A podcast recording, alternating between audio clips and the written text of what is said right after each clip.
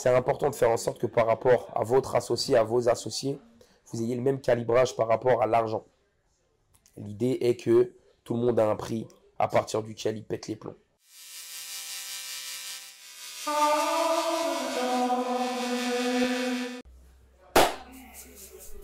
Bonsoir à tous, j'espère que vous allez bien.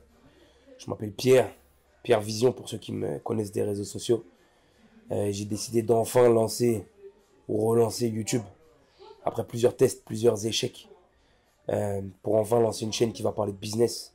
Donc ce que je fais principalement, l'idée étant de pouvoir toucher les jeunes entrepreneurs euh, qui veulent se lancer, qui veulent faire du business, mais qui ont pas mal de blocages dans la tête, pas mal de problématiques. Et l'idée, ça va être de pouvoir leur donner des thèmes, des sujets concrets euh, par rapport à des expériences que moi j'ai eues à travers mes différents business.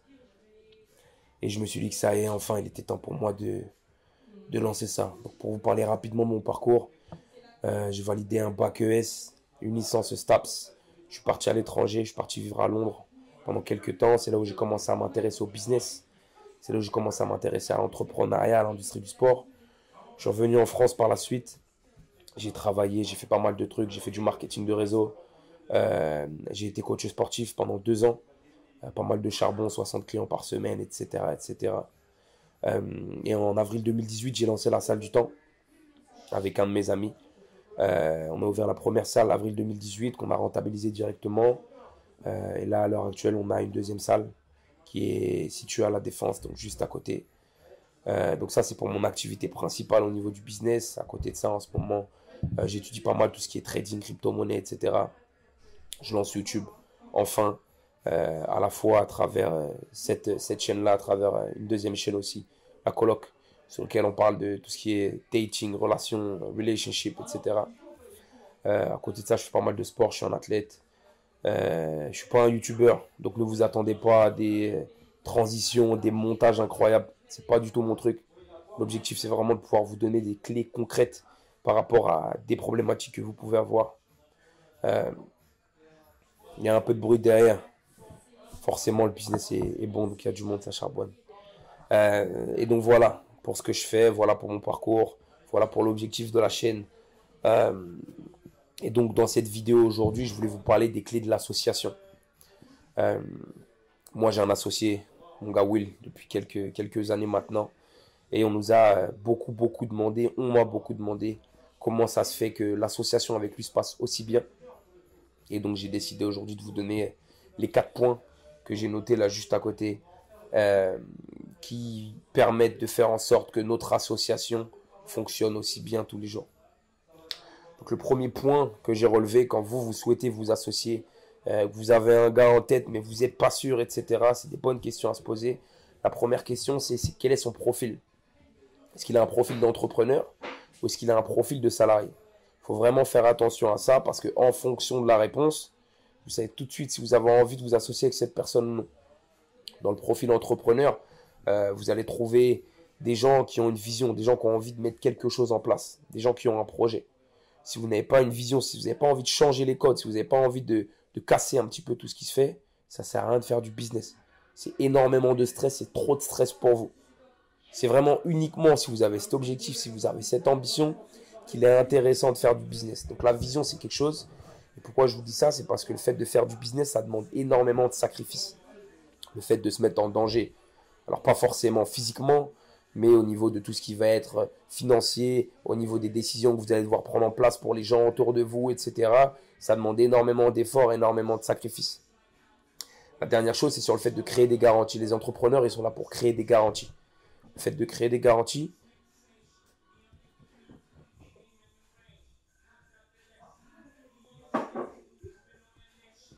les aléas du direct. Donc je vous disais par rapport au profil entrepreneur, les profils entrepreneurs sont là pour créer des garanties. Quand vous faites du business, c'est vous qui êtes là pour créer les timings. C'est vous qui êtes là pour donner la direction. Choisir de qui vous allez vouloir vous entourer. Qui est-ce que vous voulez mettre autour de vous. Euh, faire en sorte de dire à ces personnes-là, bah tiens, écoute, par rapport à la direction, moi je suis capable de te donner ça à ce moment-là, à ce moment-là, à ce moment-là. C'est vous qui créez les garanties. Être entrepreneur, c'est ça. C'est je lance quelque chose, je prends des gens avec moi, et je vais travailler au maximum pour faire en sorte que ce que j'ai dit, j'allais le faire. La plupart du temps, si vous êtes déterminé, si vous travaillez suffisamment, si vous êtes dans les bons timings, ça fonctionne. Des fois, malheureusement, ça marche pas. C'est le risque qu'on prend quand on fait du business. Parce que le problème que vous allez avoir, c'est que si vous tombez sur une personne qui a un profil de salarié, alors là, vous êtes dans la merde. C'est pas des gens que vous voulez avoir autour de vous pour faire, des, pour faire du business. Au premier remous, au premier, dès que ça va commencer, dès qu'il va, dès va y avoir comment, euh, dès qu'il va commencer, dès qu'il va commencer à avoir des vagues dans le business, ça va partir en couille. Le profil salarié, c'est un profil qui va chercher à avoir du confort. C'est pas un profil qui veut se prendre la tête. Il veut être payé à la fin du mois. Il veut faire en sorte de ne pas travailler énormément. Il veut rentrer chez lui tranquillement le soir. Le profil salarié, c'est un profil qui cherche des garanties. Il veut que vous lanciez du business ensemble, mais que directement, à partir du, du premier mois, vous puissiez vous lui promettre qu'il va pouvoir être payé, qu'il va pouvoir faire 35 heures par semaine, etc. etc. C'est des profils qu'on va dire globalement cherchent du confort.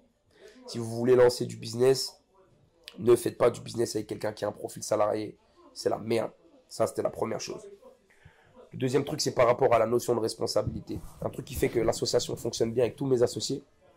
Will a dit d'autres associés que j'ai. C'est le fait que nous sommes responsables à 100% de chacune des tâches qui nous incombent. Ça veut dire que tous mes champs d'action à moi dans les différents business, j'en suis responsable à 100%. S'il y a quelque chose qui se passe mal dans un de mes champs, c'est mon problème à moi, c'est ma faute à moi. Et par rapport à ça, je suis prêt à ce que mes associés viennent me check par rapport à ça. Pierre, tu étais responsable de ça, tu ne l'as pas fait. Ok, comment est-ce qu'on fait par rapport à ça? Donc le fait d'être responsable par rapport aux tâches dont vous êtes l'expert, dont vous vous, dont vous vous occupez, c'est quelque chose qui est essentiel. Se renvoyer la balle, etc., ça marche bien quand vous bossez dans une entreprise, quand vous avez des projets, si vous êtes à l'université, mais quand vous voulez faire du business, c'est quelque chose de sérieux. Donc il va être essentiel que vous puissiez vous être responsable de toutes les choses dont vous vous occupez à l'intérieur du business. Ça, c'est le premier truc. Le deuxième truc, c'est le principe de accountability aussi. Euh, donc un mot, euh, un mot anglais qui veut dire en gros que euh, je vais aussi m'engager moi auprès de mes associés par rapport à ce que je fais pour faire en sorte de faire le point avec eux et de leur dire bah tiens écoute je t'avais dit que je ferais ça. Voilà ça c'est en place. Et du coup de pouvoir faire le truc dans l'autre sens par rapport à ce sur quoi mes associés s'engagent en termes de tâches dans la société.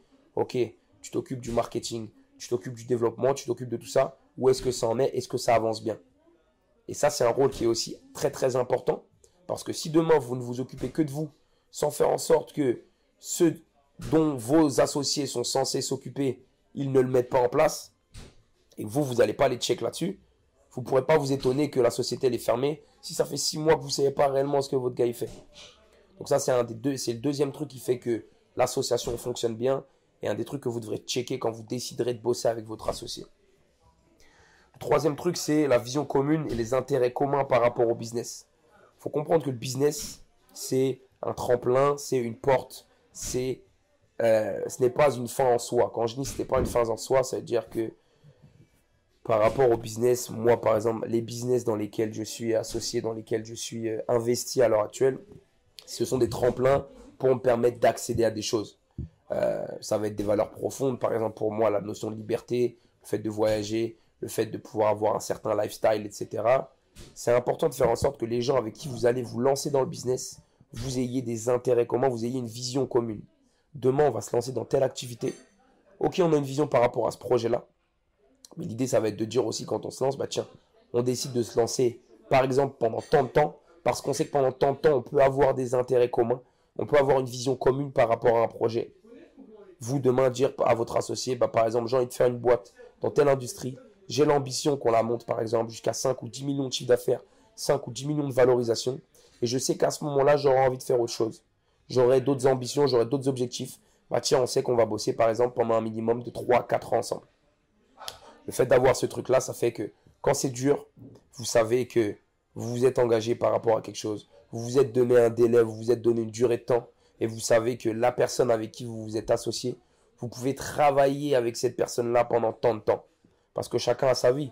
Il y en a qui veulent faire des enfants, arrêter de travailler. Il y en a qui veulent partir vivre à l'étranger. Donc c'est important de vraiment vérifier qu'on a une vision commune, qu'on a des intérêts communs.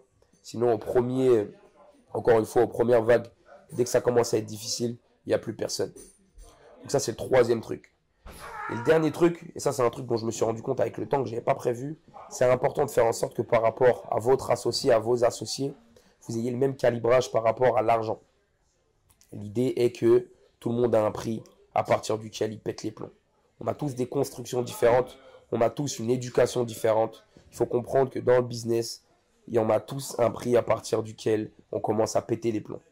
Quand je vous dis ça, c'est dans le sens où demain, vous allez faire des affaires.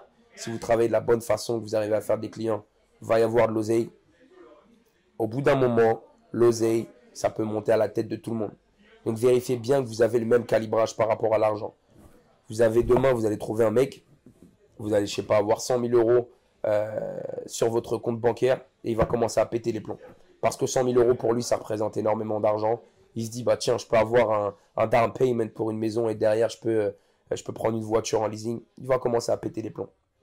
Il y a des gens pour qui cette limite, elle va être à 20 000 euros. Des gens pour qui cette limite, elle va être 100 000 euros. Des gens pour qui cette limite, elle va être à 1 million d'euros, 10 millions d'euros, 100 euh, millions d'euros, etc. C'est important d'avoir vraiment le même calibrage par rapport à l'argent. Parce que sinon, quand l'oseille va commencer à rentrer, chacun va vouloir faire un petit peu sa vie et ça va partir en couille. Donc c'est important de vérifier ça. Donc voilà, dans tous les cas, c'est fini pour cette vidéo. Comme je vous ai dit, j'ai pas envie de faire du contenu qui est trop long. Euh, donc voilà, on est ensemble. Si vous avez kiffé la vidéo, ça fait plaisir.